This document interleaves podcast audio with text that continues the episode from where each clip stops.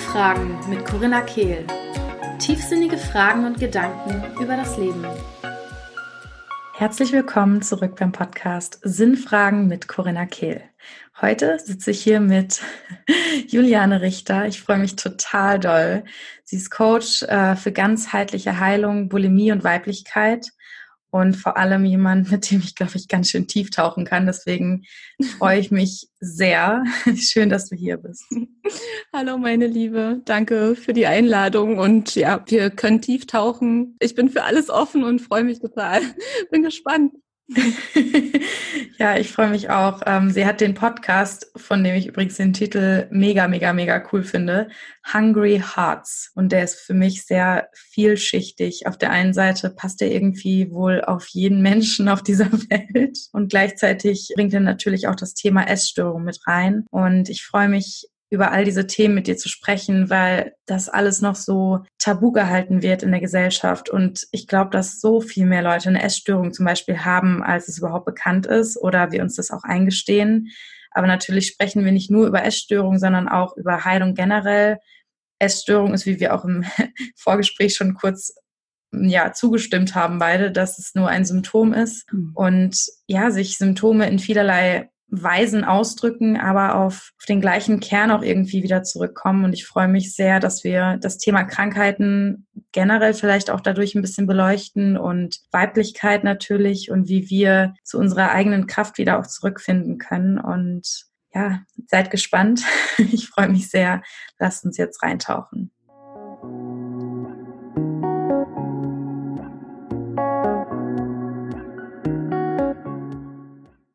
Ja, liebe Juliane, vielleicht hast du Lust, uns einmal so ganz kurz mitzunehmen auf deine Reise, wie du an den Punkt gekommen bist, jetzt mit Frauen oder Menschen, arbeitest du mit Frauen?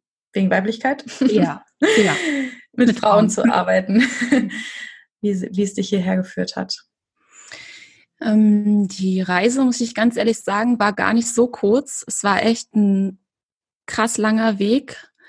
Ähm, die, die Essstörung war letztendlich, wenn ich aus heutiger Sicht zurückschaue, war meine Essstörung so mein Weckruf. Das war so, Universum hat an die Tür geklopft und hat gesagt, so, du darfst dich jetzt ähm, auf deine Reise begeben, auf deine ganz persönliche Reise und dich mal an deine ganzen Schmerzpunkte ranmachen. Und ähm, ja, mal suchen, was da so für Geschenke eigentlich drin verborgen sind. Ja, natürlich sage ich das jetzt so. Das war damals äh, äh, zu dem Zeitpunkt, wo ähm, es mich echt wirklich, ich würde sagen, so niedergeschmettert hat mit einem Burnout, mit Selbstmordgedanken, mit einem Klinikaufenthalt, mit äh, Arbeitslosigkeit und äh, allem. Äh, in dem Moment war das einfach für mich der, der, der blanke Horror. Ja. Aber ich muss ganz ehrlich sagen, ich habe damals schon so das erste Mal irgendwie in mir auch, auch gespürt, dass da, ja, heute würden wir es irgendwie sagen, wenn wir dem Ganzen einen Namen geben, so eine spirituelle Seite ist, die aber schon eigentlich immer irgendwie in mir da war, dass in mir eine Stimme einfach da war, die gesagt hat, so, du ziehst das jetzt durch. Du gehst diesen Weg jetzt einfach und für mich haben auch, also es haben immer alle gesagt damals, dass ähm, so eine Essstörung, die kann man nicht heilen und das wirst du halt immer irgendwie haben. Und in mir war, ich war schon immer so eine Camperin, der hat gesagt, nein, das stimmt nicht. Und, und dann habe ich diesen Weg gemacht, ja. Und ähm, habe mich da Stück für Stück einfach äh, rausgekämpft und äh, und habe dann für mich eigentlich gespürt, dass da ein ganz, ganz anderer Ruf ist. Ich habe ja schon in ganz vielen verschiedenen Berufen auch gearbeitet, ähm, von Büro über zehn Jahre jetzt Intensivkrankenschwester und habe eigentlich durch diesen Weg meinen wirklichen Ruf für mich gemerkt und, und gehört, ähm, dass es einfach darum geht, dass ich, dass ich diese Erfahrungen teile und, und anderen Frauen in diesem Sinne, ich habe mich jetzt für Frauen entschieden, da raushelfe. Und zwar mit dem Thema Bulimie, einfach weil es so tief geht und, und so, so wenige noch so offen darüber sprechen, also es einfach noch nicht schaffen, so offen darüber zu sprechen. Und dass das so meine Aufgabe ist. Und ähm, ja, so bin ich da Step by Step rangegangen. Ja, das würde ich jetzt mal sagen, ist eine Kurzform. Es war einfach trotzdem. Ja, ich habe ich hab tausend Fragen. ja, aber ähm, so war der Weg im Prinzip für mich geebnet. Und ähm, ich, habe mich eigentlich von klein auf schon immer irgendwie anders gefühlt, muss ich sagen. Und ich habe mich aber damals nicht gut mit diesem anders gefühlt. Es war so ein, ähm, boah, mit dir stimmt aber irgendwas mal gar nicht. Und jetzt ist es so, dass ich eigentlich immer mehr dahin komme, dass ich mir denke, so, ey, ist gut, dass mit dir mal absolut gar nichts stimmt, weil genau das ist jetzt eigentlich so mein Weg, ja. Und das ist so Step by Step einfach dabei entstanden. Ja, genau. So das ist so die Kurzform. Ja, auch so spannend, wie viele Menschen mir genau diese Worte sagen, mit denen ich spreche mittlerweile. Dieses, ich, ich hatte als Kind schon das Gefühl, ich bin irgendwie anders und mit mir stimmt irgendwas nicht. Ich persönlich kann mich zu 100 Prozent mit dieser Aussage identifizieren. Mhm. Und ich frage mich auch immer wieder so, ja, vielleicht ist es auch einfach unsere Seele, die erkennt, dass wir in diesem Körper nicht vollkommen zu Hause sind, sondern dass das nur so eine temporäre Abenteuer hier, Erfahrung hier ist auf der Welt. Genau. Mhm. Und die Leute, die diese Gedanken nicht teilen, vielleicht zumindest in dem Moment gar nicht sich dem bewusst sind und das total wegdrängen und dieses Bewusstseinslevel noch nicht haben. Ja. Was ich super, super spannend finde, abgesehen von den anderen tausend Sachen, ist auch das Thema Selbstmord. Ähm, einfach oder generell Tod. Ich meine, es ist so ein Thema, über das wir versuchen, nicht so viel nachzudenken, habe ich oft das Gefühl. Und es ist auch was, was mich gerade extrem beschäftigt, weil ich immer noch merke, dass da in mir eine große Angst davor da ist und auch Verlust anderer Menschen. Und gleichzeitig beginnt unser Leben, glaube ich, erst, wenn wir uns das im Alltag auch wirklich bewusst machen. Und Teal Swan, ich weiß nicht, ob du sie kennst, ähm, hat mal gesagt, sie stand nämlich ebenfalls vor der, ja, vor der Entscheidung slash Tat, sich selbst umzubringen und hatte dann den Gedanken, ich könnte es ja auch noch morgen machen. Was würde ich dann jetzt heute noch aus dem Tag machen, sozusagen? Mhm. Und in dem Moment hat sie diesen Gedanken gehabt und dann gesagt, gut, dann lasse ich das jetzt und kann es ja immer noch morgen machen. Und so ist sie von Tag zu Tag gegangen. Und das, so morbide, wie das irgendwie auch klingt, finde ich, sollte fast unsere Lebenseinstellung sein. Ja. So, ich kann jede Sekunde, kann diese Erfahrung in diesem Körper hier vorbei sein. Was will ich daraus machen? Was will ich mitnehmen? Was will ich erfahren? Was will ich fühlen? Und auf der einen Seite ist es so ein Thema, wenn wir hören Selbstmord, ist es so,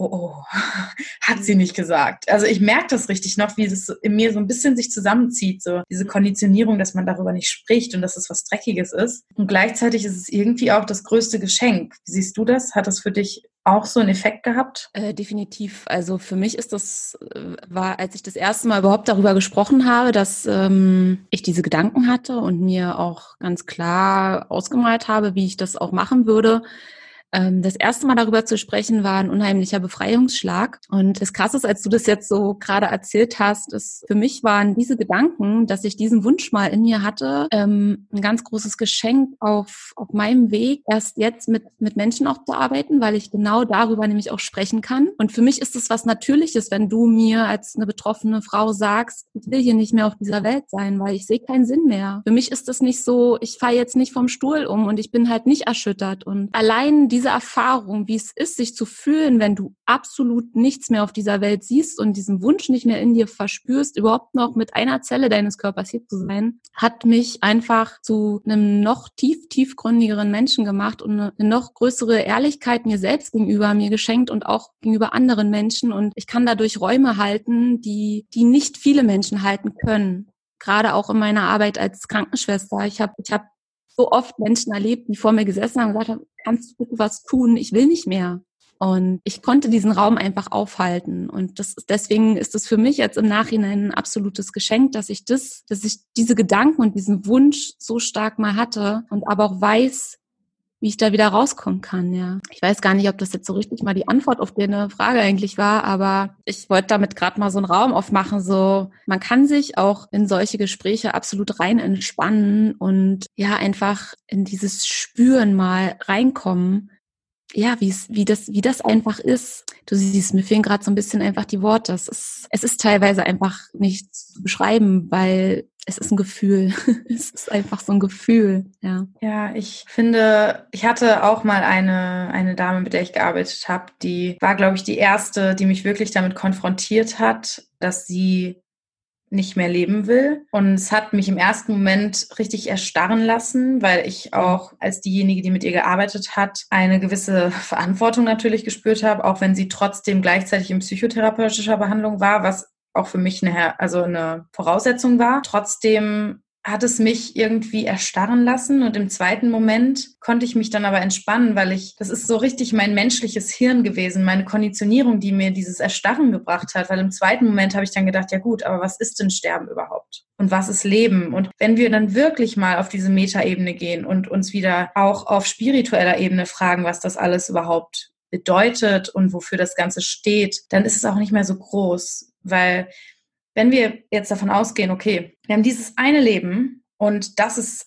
davon hängt alles ab und wir müssen hier, keine Ahnung, irgendwas Bestimmtes erfüllen und danach haben wir keine Chance mehr, dieses Leben zu leben oder irgendein Leben zu leben oder überhaupt zu leben und sind weg, dann kann ich auch verstehen, dass da eine gewisse Erstarrung passiert. Aber da ich tief in meinem Herzen was anderes fühle und eher fühle, dass wir unendliche Wesen sind, die hier einfach nur eine temporäre Erfahrung machen und diese Erfahrung nicht besser ist, wenn ein Mensch mit zwei Jahren stirbt oder mit vier Jahren oder mit sechs Jahren als ein Mensch, der 60 Jahre gelebt hat, sondern jeder Mensch genau seine Rolle in der Zeit, die er hier gewählt hat, erfüllt in dem Sinne, dann entspannt sich das Ganze auch wieder. Und ich glaube, dann ist es auch einfacher, darüber zu sprechen. Ja. Definitiv, ja.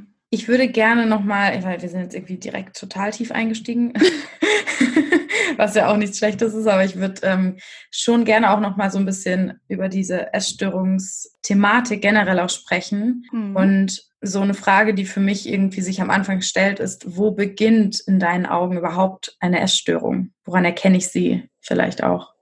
Also es gibt viele Wege, die im Prinzip in, in eine Essstörung führen können. Und also ich, ich kann das ja mal anhand meiner Geschichte so ein bisschen einfach äh, erläutern, wo das bei mir letztendlich schon begonnen hat. Das, bei mir ging es eigentlich um, um ein Thema, was, was natürlich im Zusammenhang mit der Bulimie da ist, aber was generell ein Lebensthema ist und was generell ganz viele Menschen als Lebensthema haben. Und zwar ging es um Kontrolle. Kontrolle und damit mein verbundenes Bedürfnis nach Sicherheit. Und das war einfach schon ganz, ganz früh in meinem Leben nicht da.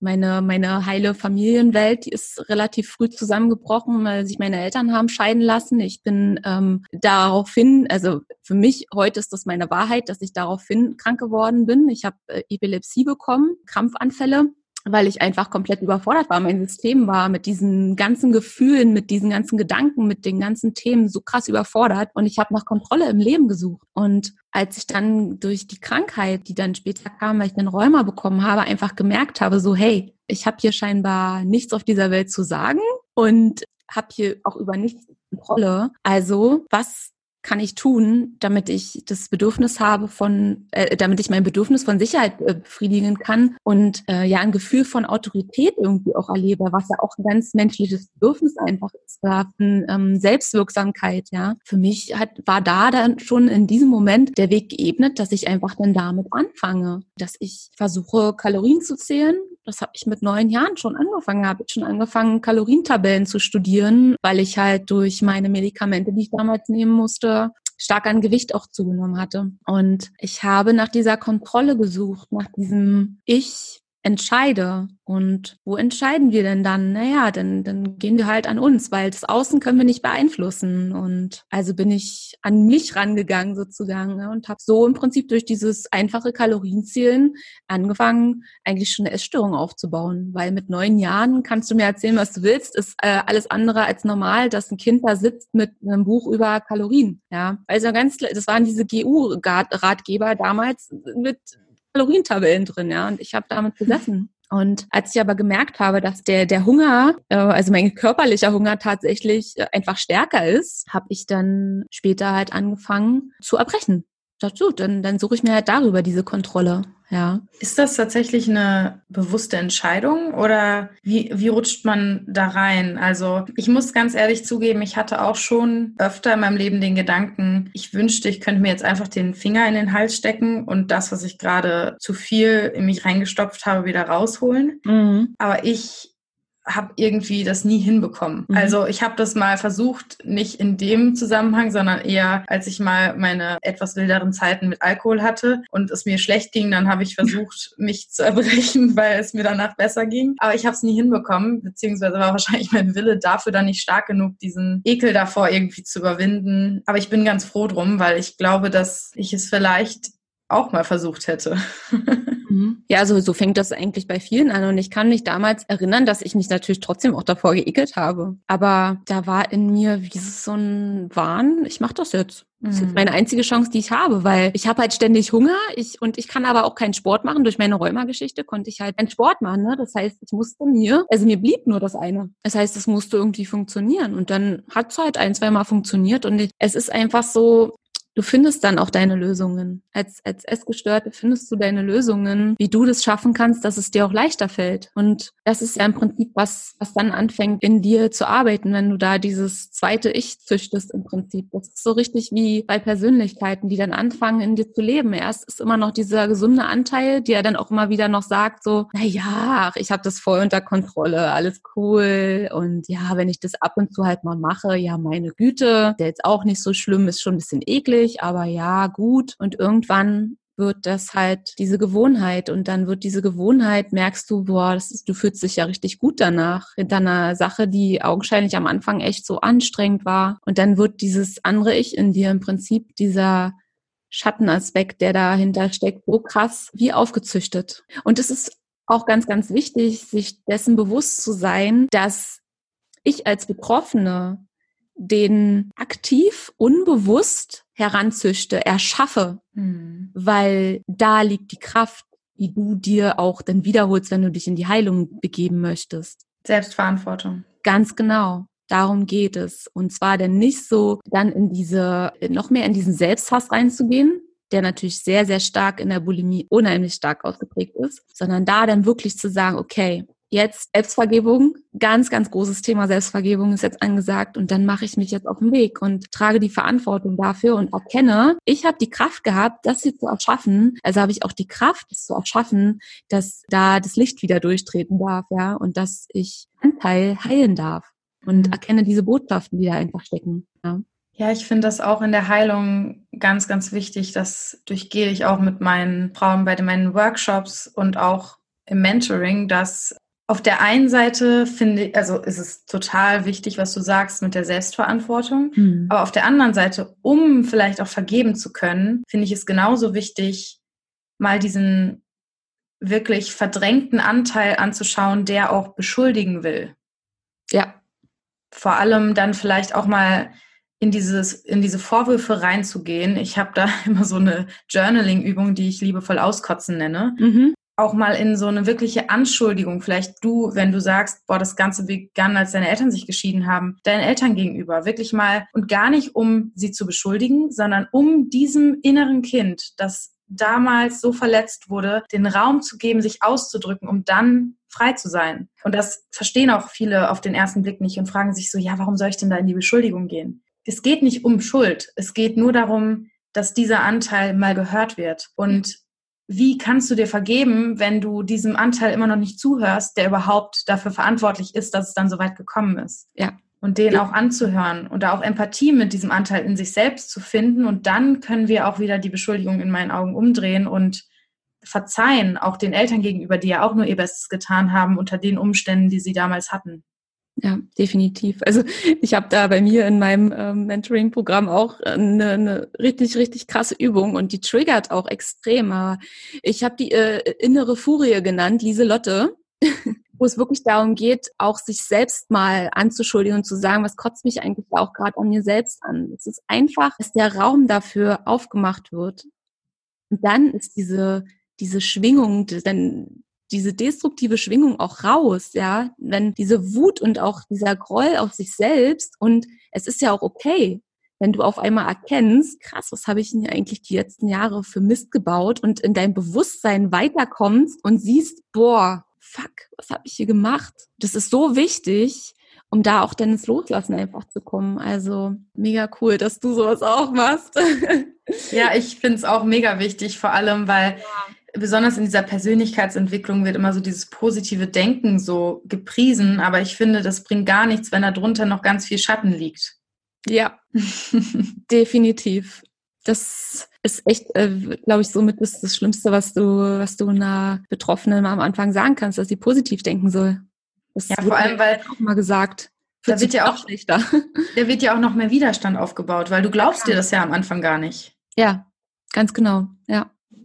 Ähm, was ich auch noch mich interessiert, weil du hast jetzt erzählt, was es zum Beispiel für, ein, für einen Grund geben kann, in deinem eigenen Beispiel überhaupt da reinzurutschen. Aber woran erkennt man oder was ist jetzt essgestört und was ist noch nicht essgestört? Wo ist da die Grenze? Weil ich das mich auch in Bezug auf mich selbst schon oft gefragt habe. Ich hatte jetzt keine Bulimie, ich hatte auch keine Magersucht, aber trotzdem hatte ich, erinnere ich mich an keinen Tag in meiner Vergangenheit, vor allem bis vor, bis zu den letzten zwei Jahren, dass ich mich wirklich mal mh, mm, gut in meinem Körper gefühlt habe und mich auch positiv in meinem Essen gefühlt habe. Ich habe immer bewertet. Alles, was ich esse, bewertet. War das jetzt eine gute Mahlzeit oder eine schlechte Mahlzeit? Und ich hatte da auch extrem krasse Kriterien. Also nur weil da jetzt ein bisschen Brokkoli lag, war das keine gute Mahlzeit. Da hätte am besten nur Brokkoli liegen sollen, am besten noch ohne Salz und ohne Öl. Und habe sehr viel ja bewertet und auch emotional gegessen einfach. Ich würde jetzt sagen, es ist vielleicht bei mir nie so, so zu dem Rande gekommen, dass ich dann, ja, mich danach übergeben habe oder mich danach komplett vom Essen ferngehalten habe, aber durchaus auch dieses restriktive Verhalten, dass ich dann versucht habe, in so einer Art, ja, ab morgen nur noch nur noch Gemüse oder so. Ich habe es zwar nie durchgezogen, also ich, ich war sozusagen nicht diszipliniert genug für eine Essstörung. Aber ja, ist wahrscheinlich auch gut so. Mhm. Es ist natürlich sehr, sehr schwierig. Das ist auch so, wenn ich auf das System einfach gucke, woran wir Essstörungen kategorisieren. Okay, da gibt's Magersucht, Binge-Eating, Bulimie, ähm, so und dann gibt's noch so sonstige Essstörungen, glaube ich, ja. Und es ist so schwierig, wenn du in diese Kategorien irgendwie nicht reinpasst, bist du scheinbar nicht erst gestört. Und ähm, deswegen verstehe ich auch deine Frage, weil es einfach irgendwie ist Essen so fast für, für jede Frau. Ich würde jetzt mal bei, bei Frauen bleiben. Mittlerweile kippt das bei den Männern auch ganz, ganz stark mit ihrem Fitness-Lifestyle und auch dieses ständige Proteinshakes und Pumpen gehen. Das ist ja, das ist mittlerweile auch teilweise sehr aus meiner Sicht ähm, es gestört also auf jeden Fall liegen da viele Probleme im Argen, die einfach auch gesellschaftlich ja mittlerweile irgendwie immer größer werden, wo es einfach ums, ums Thema ja sich annehmen, wie man ist, geht, um, ums Thema Bodyshaming, ja, oder überhaupt wie, wie habe ich als Frau zu sein, an wem orientiere ich mich, wie muss ich körperlich aussehen, damit ich attraktiv bin und, und, und. Ja, letztendlich steckt ja dahinter so ein, so ein, so ein, so ein großer Schmerz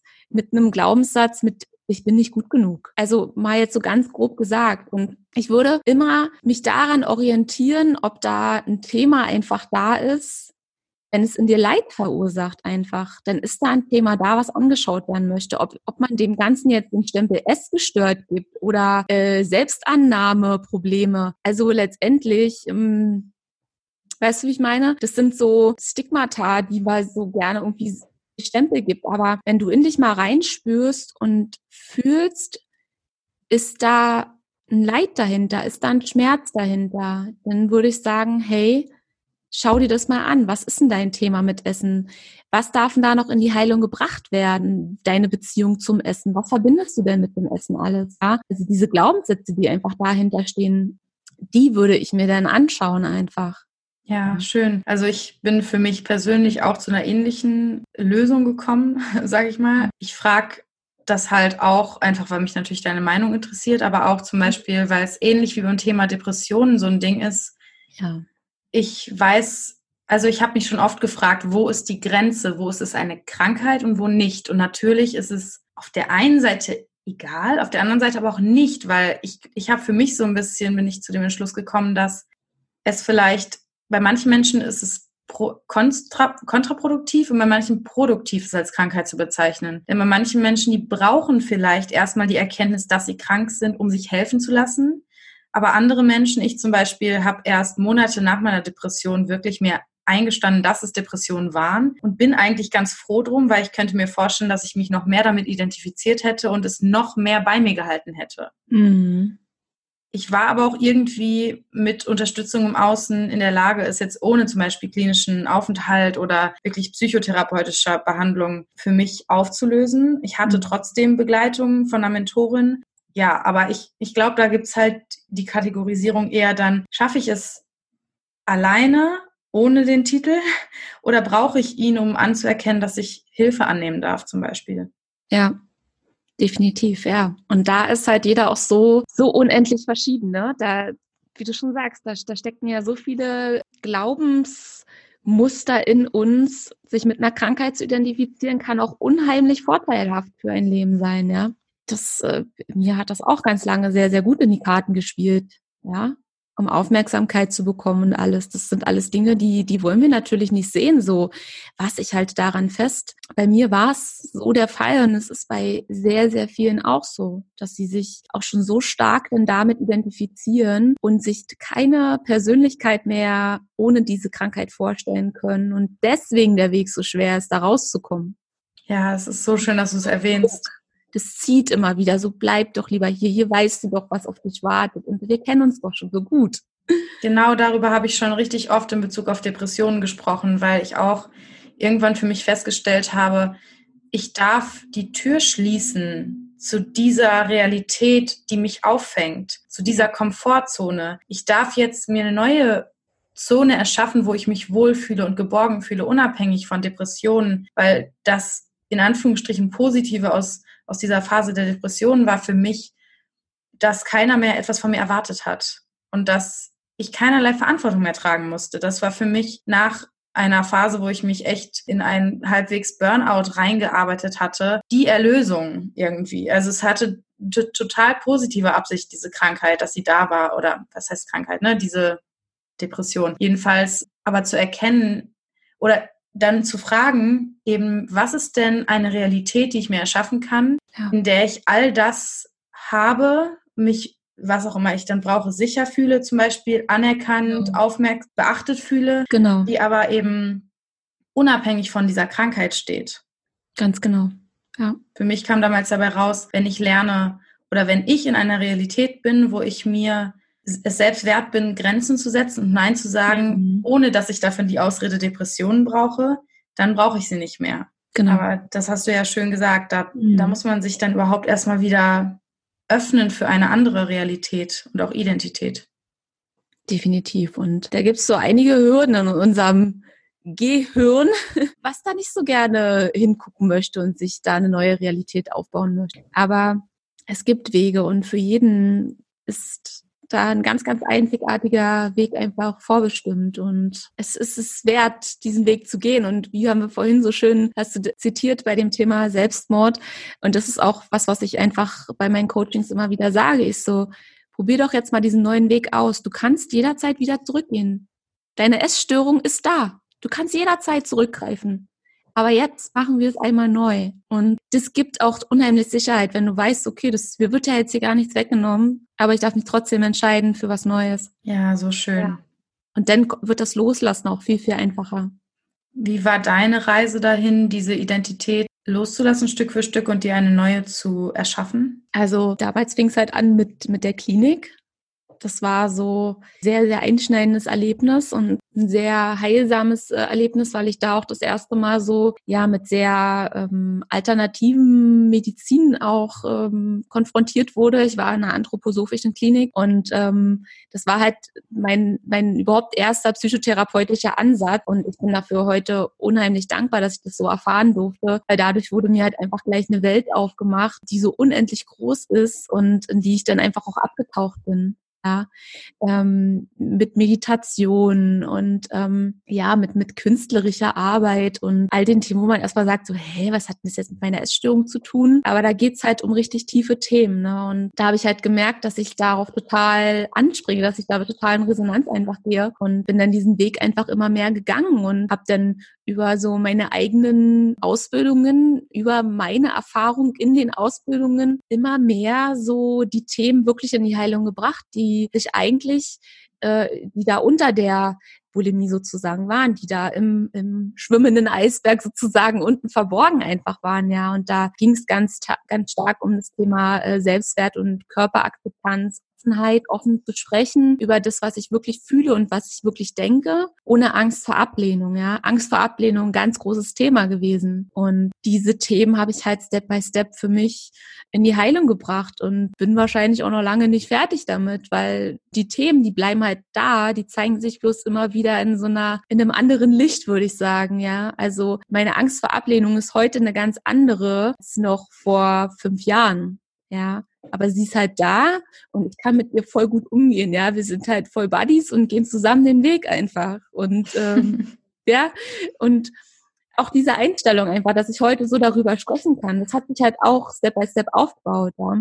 Was habe ich letztendlich denn gemacht? Ich habe ganz viel mit Hypnose auch gearbeitet. Über die Körperarbeit habe ich ganz viel gearbeitet, mit Yoga und bin da im Prinzip immer mehr zu dieser liebevollen Version gekommen, die auch mal nackt vorm Spiegel stehen kann und halt einfach mal sagt so, hey, du bist voll okay.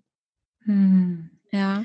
Ich glaube, das ist auch das, wonach wir uns alle so sehr sehen, was du auch vorhin meintest, so, woran können wir uns orientieren? Wir suchen immer im Außen nach dieser Bestätigung, ich bin in Ordnung. Ich ja. darf so sein, wie ich bin. Eigentlich bräuchten wir nur irgendwem, dem wir glauben, der uns das jeden Tag einmal sagt.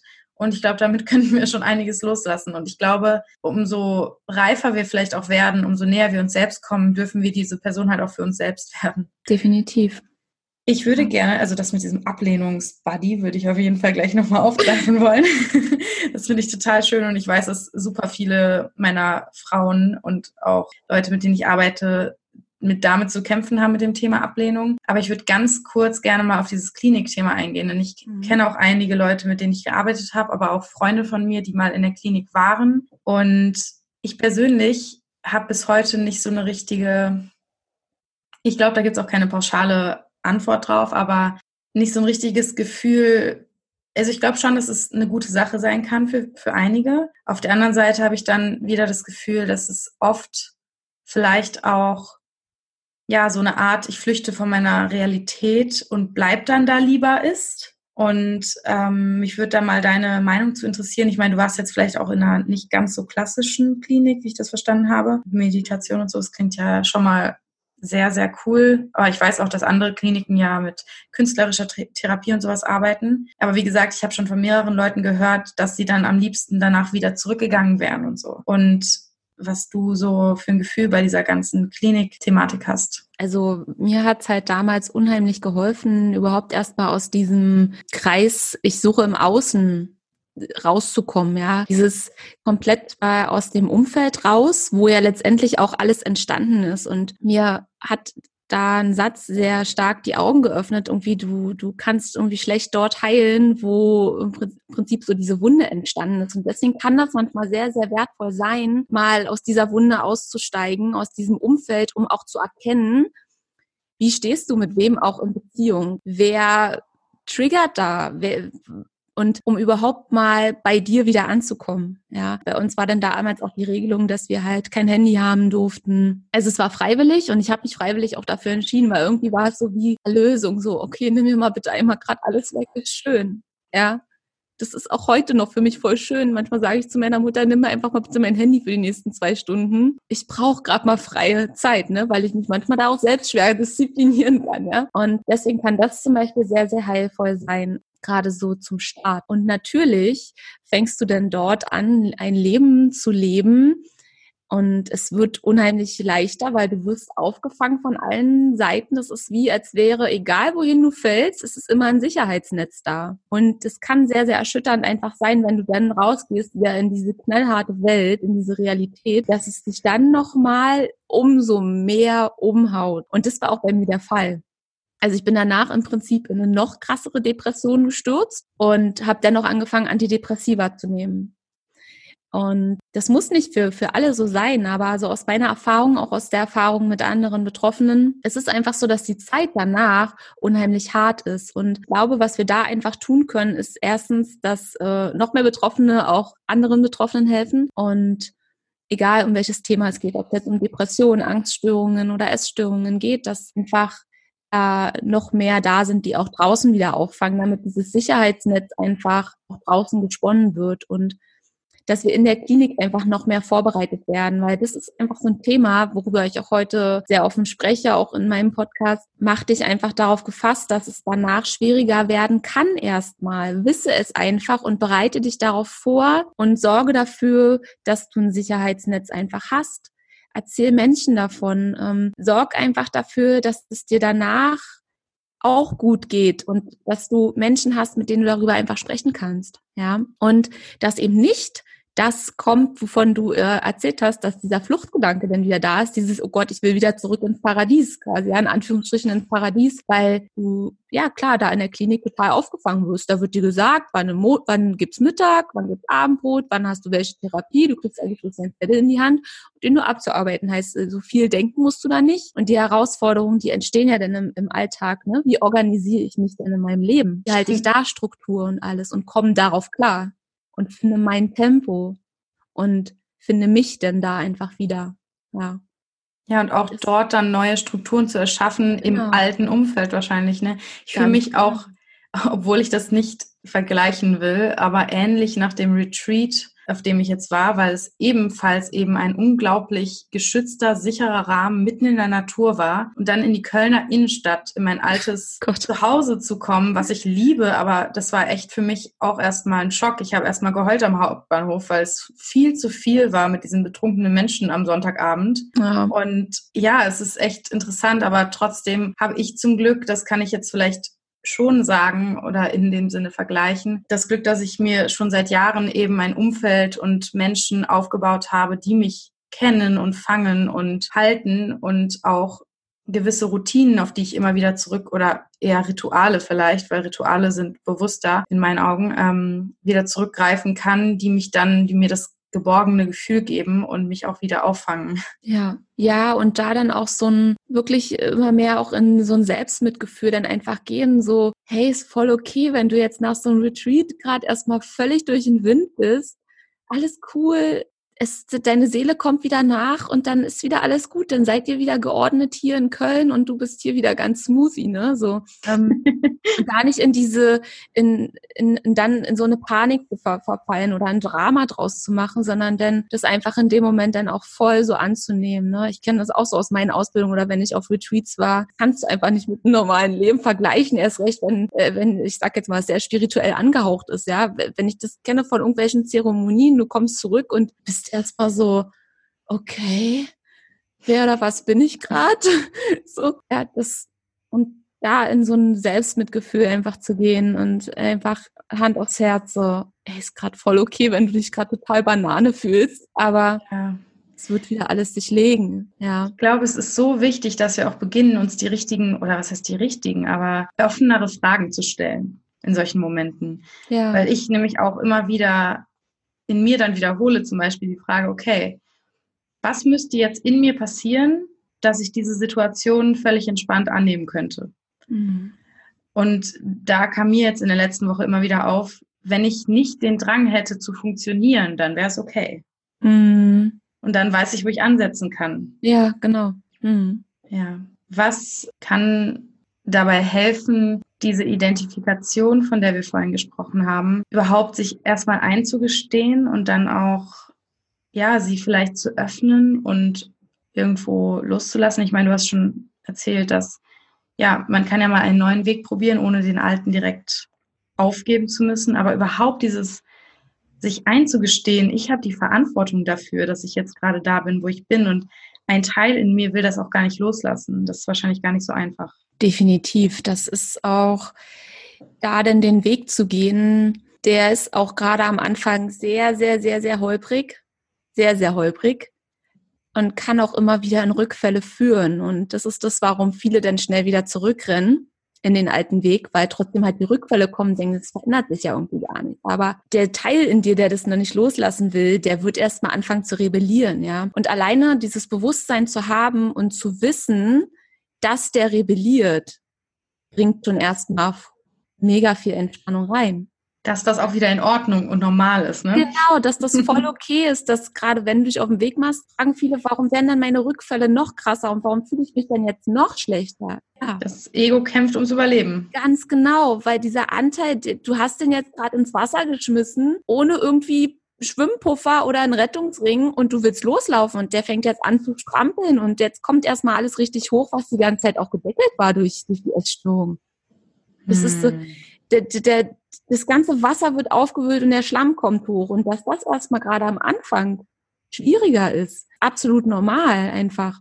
Und, und wie gesagt, das zu wissen ist unheimlich heilvoll und nimmt natürlich erstmal diesen Schmerz nicht. Und dann halt auch da immer wieder zu schauen, okay, was triggert mich denn jetzt gerade wieder extrem? Ja, also da wirklich, ich arbeite sehr, sehr viel über diese Trigger was triggert mich jetzt gerade da wieder dahin, einen Rückfall zu bekommen? Was triggert mich jetzt gerade wieder zu, zu entscheiden, dass ich doch wieder diesen alten Weg gerne nehmen würde? Und zu schauen, welche Themen liegen denn dahinter? Welche Emotionen? Welche Glaubensmuster? Und da dann immer mehr ranzugehen, die auch einfach nur erstmal in dem Moment wahrzunehmen.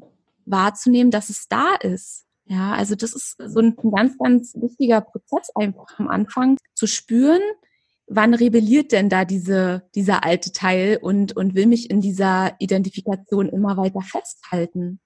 Und dann geht es einfach ganz, ganz klar über das Thema Selbstdisziplin ist auch ein Thema einfach.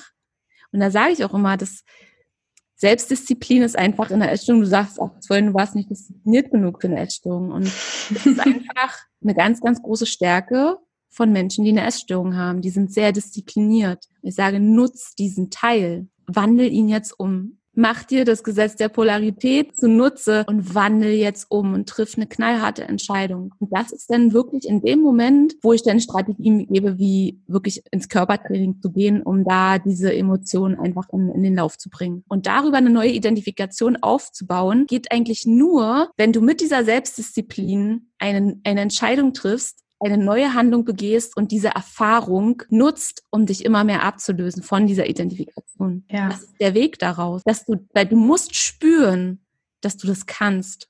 Aber hin bringt dich erst nur dieser Glaube. Und das ist das eigentlich, wo ich, wo so gerade meine Hauptarbeit immer wieder liegt, ne? Dieses, und das ist auch was, wofür ich mega, mega dankbar bin, dass wieder Frauen zu mir kommen, die nach zehn Jahren Essstörung sagen so, krass, ich habe ich hab gerade wieder voll eine Hoffnung, dass ich das schaffen kann, weil du bist gerade voll ein Vorbild für mich, ja. Und damit fängt alles an. Wenn du nicht daran glaubst, dass du heil werden kannst, weißt du, Corinna, auch egal was du hast, egal was deine Themen sind, wenn du nicht den Glauben in dir spüren würdest, dass das, was du alles den ganzen Tag machst, ob wir uns jetzt in, in eine Namaste-Haltung kurz hinsetzen und fünf Minuten meditieren oder ob wir uns ein Räucherstäbchen anmachen oder, oder, oder Musik hören, wenn du nicht den Glauben hättest, dass das was bewirkt, dass du heil dadurch wirst, würdest du es ja nicht tun, ne?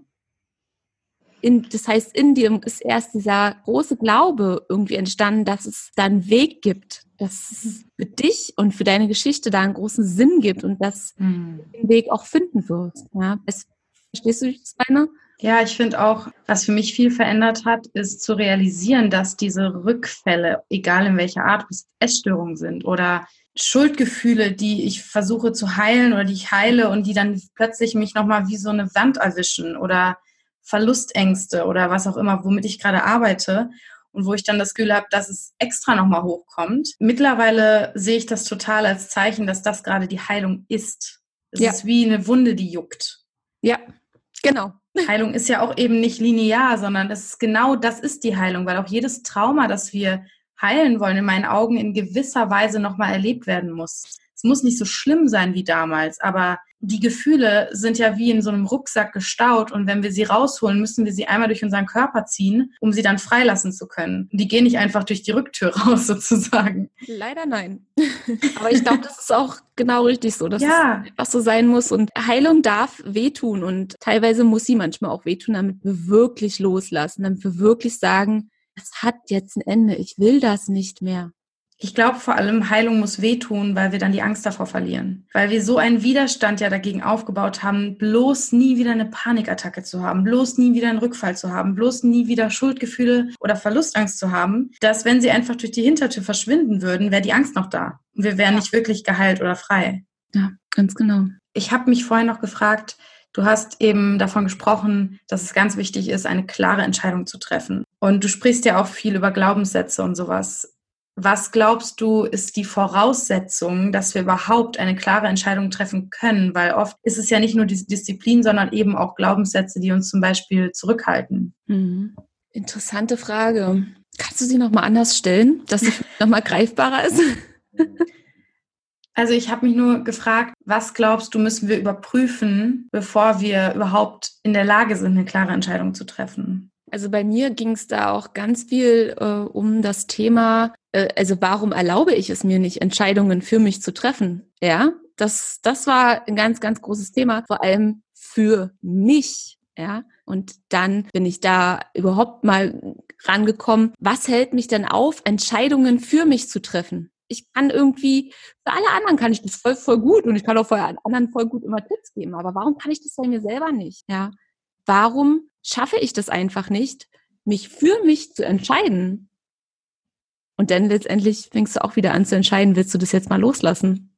Hm. Ja. Also eine Klarheit vorher zu finden, macht definitiv Sinn in eine Stille für dich kommen, die für dich passt. Ich würde jetzt auch nicht jedem empfehlen, fang an zu meditieren, weil für manche ist das der absolute blanke Horror. Aber genau da mal anzufangen, überhaupt mal Impulse zu spüren, dass man überhaupt, dass du überhaupt mal spürst, da ist, da ist ein Drang in dir da, da ist irgendwie, da will was ins Fließen gebracht werden, ja. Und dafür, dafür müssen wir uns manchmal auch ein bisschen abschotten, ja. Und, da, und über diese Klarheit dann einfach auch eine Entscheidung dann zu treffen. Und das, also ich weiß nicht, wie es dir geht, aber das kommt für mich aus mir, aus mir heraus dann. Kannst du das gerade greifen? Mm, ja, vielleicht auch, wenn wir dann spüren, warum wir das Ganze überhaupt wollen. Mhm. Wofür wir überhaupt noch hier sind und wofür wir überhaupt noch den Drang haben, hier zu sein mhm. und auch hier zu bleiben. Ja. Mhm. Du würdest sagen, dass jeder wirklich abschließend heilen kann von einer Essstörung oder wie siehst du das? Wie siehst du es vielleicht auch bezogen auf dich? Definitiv. Ich glaube dazu 100 Prozent dran. Ich habe das für mich in die Heilung gebracht und selbst nach der Essstörung hatte ich auch noch lange Phasen mit emotionalem Essen und habe das für mich auch danach noch weiterhin in die Heilung gebracht. Das ist so, ne, wie dieses Abbrücken, so okay, die Bulimie ist dann halt gegangen, aber da waren halt noch diese andere Themen und das Essensthema war halt die ganze Zeit da. Und ich bin der festen Überzeugung, dass das möglich ist für jede einzelne. Aber es gibt auch für jede einzelne oder für jeden einzelnen Menschen einen ganz, ganz individuellen Weg. Und für mich gehört zum Beispiel auch dazu, das würde jemand anders vielleicht auch wieder anders beschreiben, aber das sage ich auch überall ganz offen. Ich habe auch heute noch Momente, wo ich emotional esse. Und weißt du was? Danke, ich bin auch Mensch. Ich darf das. Und der Unterschied ist halt jetzt, mich stört's nicht mehr ich kann das loslassen, beziehungsweise ich halte es gar nicht erst fest. Ja, mhm. ich hafte daran nicht mehr an oder erzähle mir daraus auch eine Geschichte. Schön. Ich erkenne das halt einfach und ich bin frei. Und das ist innere Freiheit, mit der ich mich eigentlich immer gesehnt habe, dass ich da total cool bin. Dass ich auch an Tagen, das passiert super selten, äh, aber auch an Tagen, wo ich mich mal übergessen habe, weil es einfach geil war. Ganz ehrlich, Essen ist halt einfach auch Genuss. Ja. Und da ist manchmal so, trotzdem noch manchmal die Gier größer und dann, oh, das will ich aber noch probieren. Okay, war dann vielleicht zu viel, ja? Oder in Momenten, wenn ich mich einfach auch mal leer, leer fühle, dann merke ich so, ja, okay, eigentlich hattest du gar nicht Hunger. Du hast jetzt eigentlich gerade irgendwie dich nach was anderem gesehnt und ich erkenne es sofort und kann das Bedürfnis befriedigen. Ja, ich habe ich hab kein Leid mehr damit. Ich bin damit okay. Und das Thema Essen ist halt einfach kein Thema mehr. Ja. Und deswegen, und das macht für mich diese hundertprozentige Heilung aus.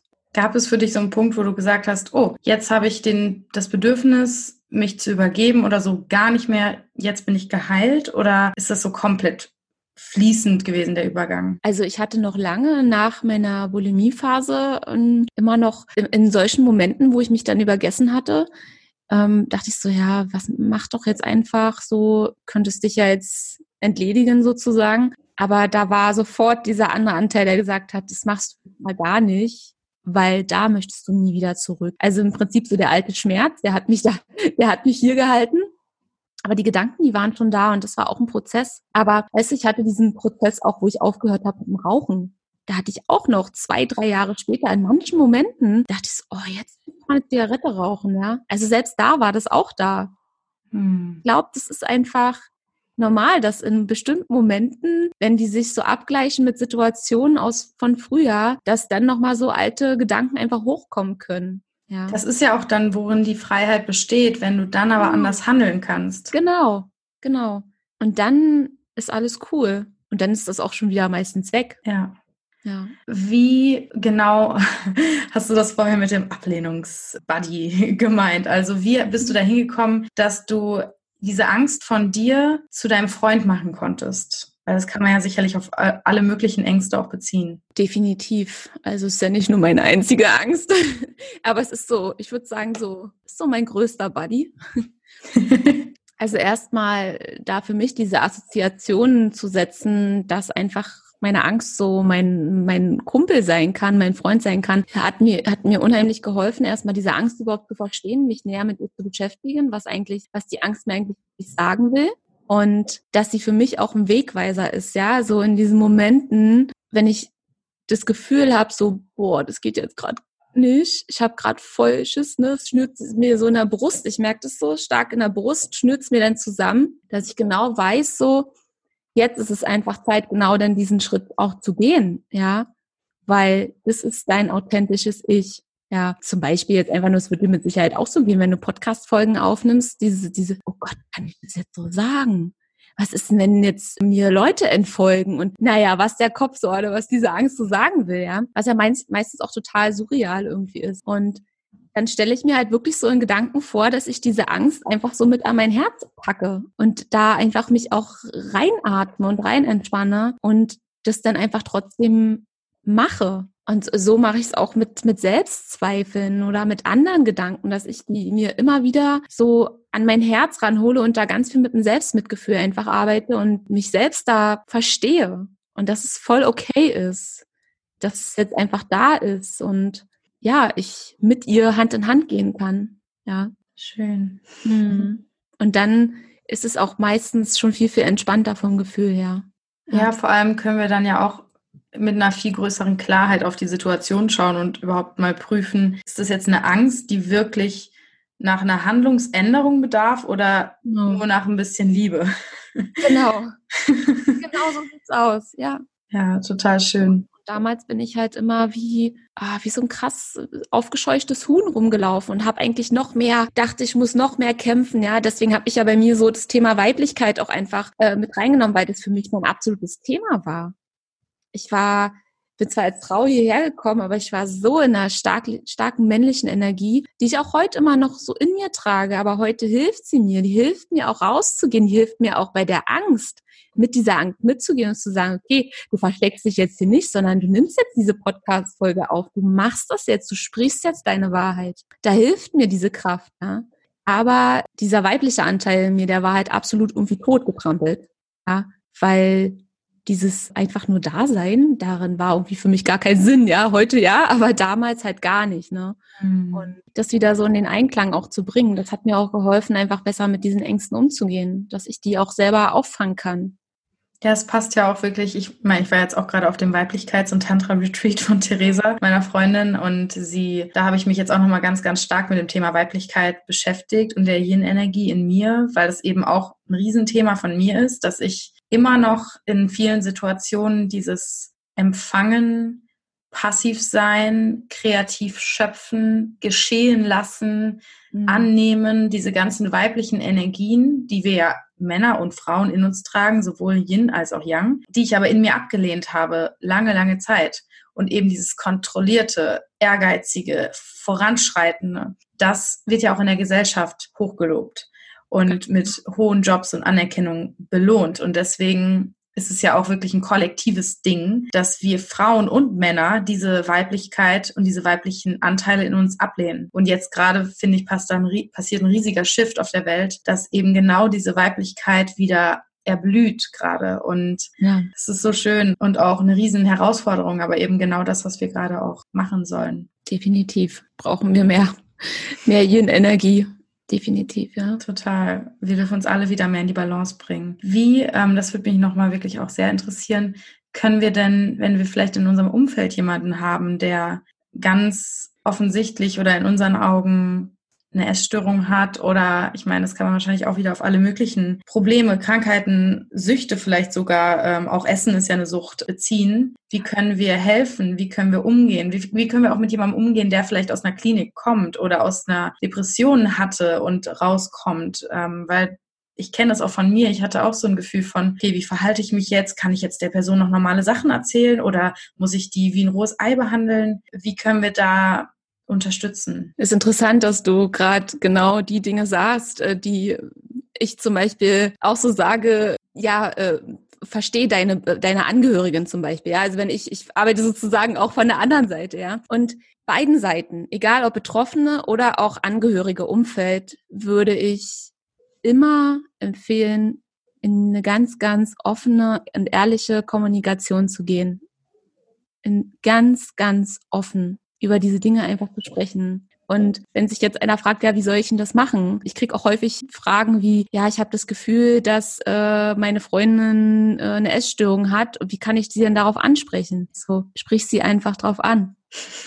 Sag ihr einfach, dass du dir Sorgen machst, dass du sie liebst und du machst dir Sorgen, weil sie hat so stark abgenommen oder immer nach dem Essen verschwindet sie so lange auf Toilette. Ja. Und genauso wie du eben auch gesagt hast, so dass du ja, okay, wie, was kann ich denn jetzt noch sagen und was nicht? Genau darüber zu sprechen, so, hey, ich bin irgendwie selbst total verunsichert, weil ich damit auch noch nie irgendwie in Berührung gekommen bin. Ich fühle mich gerade auch voll hilflos. Was kann ich denn jetzt am besten gerade tun? Über, möchtest du über irgendwas sprechen oder was kann ich dir irgendwie bieten? Was, wobei kann ich dir irgendwie helfen, dass es dir besser geht? Brauchst du irgendwie Support? Möchtest du Ruhe? Und dann denjenigen auch einfach wirklich da kommen lassen. Und wenn er nicht kommt, dann auch lassen einfach und keinen Druck aufbauen, weil das, was so mit das krasseste Problem ist, ist, dass du dich als Betroffene eh schon total als eine Versagerin fühlst und total als ich habe sie nicht alle und ich bin nicht ganz richtig, ich bin nicht ganz sauber. Ja, ich sag's jetzt mal so ganz knallhart, was du denkst. Du denkst eh schon so, ich bin eh schon zu schwach und unkontrolliert und kann gar nichts. Wenn ich den Menschen im Außen noch behandeln, als wärst du ein rohes Ei, verstärkt das das Ganze noch mehr. Und ich mhm. habe damals genau gemerkt, wie mich alle irgendwie angeguckt haben und dachten so, oh Gott, naja, biete ich ihr jetzt ein Stück Kuchen an oder nicht? Oh Gott, wie soll ich denn mit ihr umgehen? Du spürst es als Betroffene. Betroffene Frauen sind mit also so, ich kann ja nur sagen, weil ich mit diesen Frauen arbeite, sind so die mit sensibelsten Wesen, mit denen ich jemals zusammengearbeitet habe. Die spüren jede kleinste Energieschwingung in dir, wirklich die sind sehr, sehr sensibel und dadurch auch total empathische, tolle Frauen und wundervolle Menschen. Aber die spüren das halt genau, wenn sich das Umfeld irgendwie komisch verhält. Deswegen offen werden. Das ist, glaube ich, die größte, das größte Heilungspotenzial auch für die Betroffenen. Offenheit. Denn genau darum geht es, dass diese Tabus gebrochen werden, dass man offen darüber spricht einfach. Glaubst du denn, dass man jemandem überhaupt helfen kann, der es selbst noch nicht einsehen will? Nee. Sehr, sehr schwierig. Weil die Heilung beginnt meines Erachtens mit der Selbsterkenntnis und mit der hundertprozentigen Ehrlichkeit, dass du dir eingestehst, ich habe ein Problem oder ja. ich darf hier was verändern, ja. Ich glaube persönlich auch, dass darin auch bei allen möglichen Krankheiten, ja. die jetzt irgendwie eher vor allem auch, na, nicht nur psychisch, eigentlich alles, weil wo ja. ist da die Grenze, ne? Damit beginnt auch bei einer Klinik und damit fällt oder steht der Erfolg, sage ich mal, in der Heilung ob die Person selbst entscheidet, ich will Heilung oder einfach nur da eingewiesen wird oder keine Ahnung. Da sehe ich dann nicht so eine große Chance, weil die wirkliche Heilung passiert halt auch nach der Klinik, so wie du auch gerade schon gesagt hast. Ja, definitiv. Mhm. Hast du auch noch Tipps für die Damen, die vielleicht auch emotionales Essen betrifft, wie wir da in die Heilung gehen kann, wenn selbst wenn es jetzt irgendwie nicht unbedingt schon eine Essstörung ist oder keine Essstörung mehr ist oder wie auch immer? Also letztendlich würde ich da genau die gleichen Dinge sagen, wie auch bei Frauen, die halt, ich sag jetzt mal, wirklich eine klassische Essstörung haben, die äh, genau so auch ja, sag mal, definiert ist, immer mehr in diese Innenschau gehen und das fängt halt einfach mit diesen kleinen täglichen Dingen halt an, sich vielleicht wirklich ein, ein, kleines Morgenritual einzubauen oder abends immer mehr in die Selbstreflexion einfach gehen, um da überhaupt erstmal so eine Brücke zur Innenwelt aufzubauen. Ja, also jemand, der sich da noch nie mit auseinandergesetzt hat, dem würde ich einfach empfehlen, fang mal an, ein Tagebuch zu schreiben. Fang mal an, dich mit deinen Gedanken einfach auseinanderzusetzen. Fang mal an, dich mehrmals am Tag mal zu fragen, so, hey, wie fühle ich mich denn gerade? Und besonders dann halt zu den Mahlzeiten. Also wenn, wenn du schon erkannt erkannt hast für dich, dass Essen da ein Thema irgendwie ist, einfach mal vor dieser Mahlzeit mal in dich gehen und mal wirklich spüren, was fühle ich denn jetzt eigentlich gerade und ist das jetzt gerade wirklich Hunger oder was ist da denn eigentlich in mir, um überhaupt erstmal dieses Feeling zu bekommen, weil das ist halt auch erstmal ein Training, ne? Das ist nicht sofort da. Am Anfang denkst du, fühlt sich das manchmal auch total gleich an. Da denkst du jetzt, oh, ich habe jetzt gerade voll Hunger. Ja.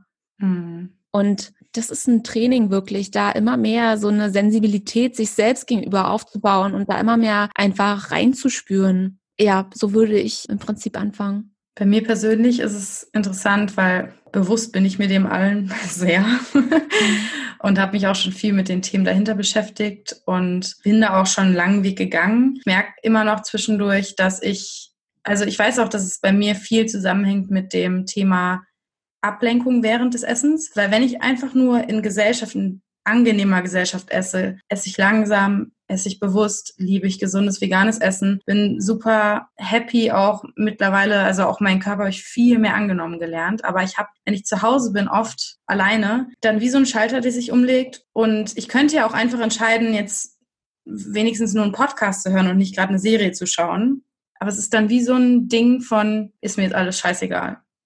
Mhm. Und dann gehe ich in dieses Unbewusste rein. Also es würde, als würde in mir so eine Schranke zumachen, mein Bewusstsein geht zu, Unbewusstsein geht auf und ich will dann einfach nicht bewusst sein. Irgendwie. Mhm. Vor allem habe ich dann auch oft das Gefühl, so wenn ich nicht mit anderen esse oder nicht dabei irgendwas Spannendes schaue, sehe ich irgendwie keinen Sinn oder Spaß am Essen. Ich bin halt auch echt so ein Genießer und auch so ein Gesellschaftsmensch, zumindestens in solchen Situation. Mhm. Also als du das jetzt gerade sagtest, kam mir so der Impuls, weil ich das von mir auch kenne. Und ich glaube, dass das einfach auch so ein, so ein Thema ist, gerade wir Menschen, die viel auch am Geben sind, wirklich, sei es jetzt von Content her, ähm, in der Coaching-Szene zu arbeiten oder auch bei betroffenen Frauen, die arbeiten komischerweise alle sehr, sehr viel in Berufen, wo sehr, sehr viel gegeben werden muss, ja. Und dadurch natürlich einfach diese innere Leere viel, viel schneller entsteht, ja. Äh, Grenzüberschreitung und so, ne? Und das sind zum Beispiel einfach Momente, in denen ich das bei mir auch spüre. Ja, also die Situation, die du so gerade schildert hast, das sind genau dann auch diese Momente, dieses, lasst mich jetzt einfach alle in Ruhe. Ich mache jetzt hier den Kopf zu. Und das Essen hilft mir im Prinzip dabei, ja, vielleicht so ein bisschen das leicht zu betäuben, dieses Gefühl, dass da diese innere mhm. Leere einfach da ist. Also das ist das, was ich, wenn das bei mir mal kommt, auch auftritt sozusagen. Und dann merke ich einfach, dass ich voll meine eigenen Grenzen überschritten habe. Hm, oh, voll schön, dass du das sagst, weil das ist jetzt gerade echt nochmal eine neue Nuance für mich. Ja, also das ist ganz, ganz häufig eine Grenzüberschreitung. Das erkenne ich halt auch immer wieder in den Coachings, die bei mir da sind. Dass es immer wieder um eine Überforderung geht in Form von einer Selbstüberforderung, in Form von, ja, ja, ne, also da kommt dann dieser männliche Anteil, der war dann wieder ein bisschen zu stark am Machen und hat die innere Frau sozusagen mal wieder ein bisschen totgetrampelt, hat die wieder ein bisschen niedergemacht. Also dieses Bild hat mir bei mir selber geholfen, mir das so vorzustellen und dann da wieder diesen Einklang Einklang herzustellen. Und kannst ja in dem Moment dann trotzdem essen, aber mit einer anderen Intention. Mit der Intention, okay, die Genießerin in mir, die will jetzt gerade mal loslassen. Ich zelebriere das jetzt hier. Ich mache es mir jetzt gemütlich. Jetzt ist Zeit, um meine Yin-Energie wieder aufzutanken. Die Handlung verändert sich nicht, aber deine Energie verändert sich. Hm, alles, ja. Dann ist auf einmal alles anders, ja. Wahnsinn. Also tatsächlich habe ich diese Nuance von der Weiblichkeit mit dem Essen und der Überforderung und Grenzüberschreitung so noch nicht gesehen. Also vielen, vielen Dank. Sehr gerne. es ist auch so spannend, wie einfach bei dem Retreat alle, alle, alle, alle, alle Sachen in diesen einen Fluss geflossen sind. Also alles hat sich so in einem gemündet und das ist jetzt gerade noch so der Tropfen auf dem heißen Stein. Wahnsinn. Danke. Dann fällt dir auch einen kleinen Teil noch in die Heilung reingebracht, sozusagen. Definitiv. Vielen, vielen Dank. Sehr gerne. Ich würde gerne noch ein paar Rapid-Fire-Questions, also so ein paar schnellere Ui. Fragen. Okay, Also nicht stressen, aber einfach so, um dich noch so ein bisschen besser kennenzulernen, okay, äh, auf dich loslassen. okay. Ich bin gespannt. Okay, was bedeutet für dich Spiritualität? Einfach ich selbst zu sein. Hm. Hast du eine Morgen, ein Ritual, eine Routine? Ja, also ich schreibe morgens immer mein Journal, mache mir mein Räucherstäbchen an, eine Kerze und ja, atme einfach mal kurz in mein Herz ein. Ja, das ist so Gehst in mein die Verbindung. Morgenritual. Ja. Schön. Mhm. Wie lange brauchst du dafür? Ach, also es ist auch mal unterschiedlich. Manchmal möchte der Anteil ein bisschen länger, eine Stunde, aber auf jeden Fall nehme ich mir Zeit. Ach krass, okay, ja, weil das klang jetzt so, ach ja, manchmal so fünf Minuten. Deswegen, ich finde es ganz interessant Nee, nee, zu wissen. Und dann geht's eigentlich auch immer gleich noch auf die Yogamatte. Schön. So, das, Bei welcher Tätigkeit vergisst du die Zeit? äh, ja, beim Yoga machen. Mhm. Yoga machen, vor allem Yoga machen, das, das klingt, du kannst kein Yoga machen. Beim Sein auf meiner Matte, während meiner Asanas. Schön. Welche eine Sache, wenn du jetzt eine picken müsstest, hat dich die Krankheit gelehrt? Du hast eine große Gabe in dir. Hm. Was möchtest du unbedingt noch gemacht haben, bevor du dieses Leben in diesem Körper verlässt? Oh Gott. Ja, ich möchte einfach gerade noch so viel, viel mehr reisen. Das ist so, ich, ich kann da gar nichts ganz Genaues sagen, aber ich, ich bin noch mehr raus. Hm. Schön. Welches Sternzeichen bist du? Steinbock. Hm. Weißt du auch Mond und Aszendent? Ich bin äh, Skorpion äh, vom Aszendenten her und Widder im Mond. Wow. Oh ja. ja, mit diesen Energien habe ich auch manchmal ganz schön zu kämpfen. Hardcore, krass. Ja. Wow. Wenn du eine Sache auf der Welt verändern könntest, was wäre das? Den Menschen mehr Selbstmitgefühl schenken. Hm.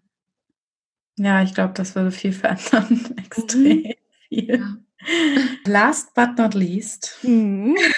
frage ich jede einzelne Dame und jeden Herren hier, was ist für dich der Sinn des Lebens? Tja, das ist echt eine gute Frage.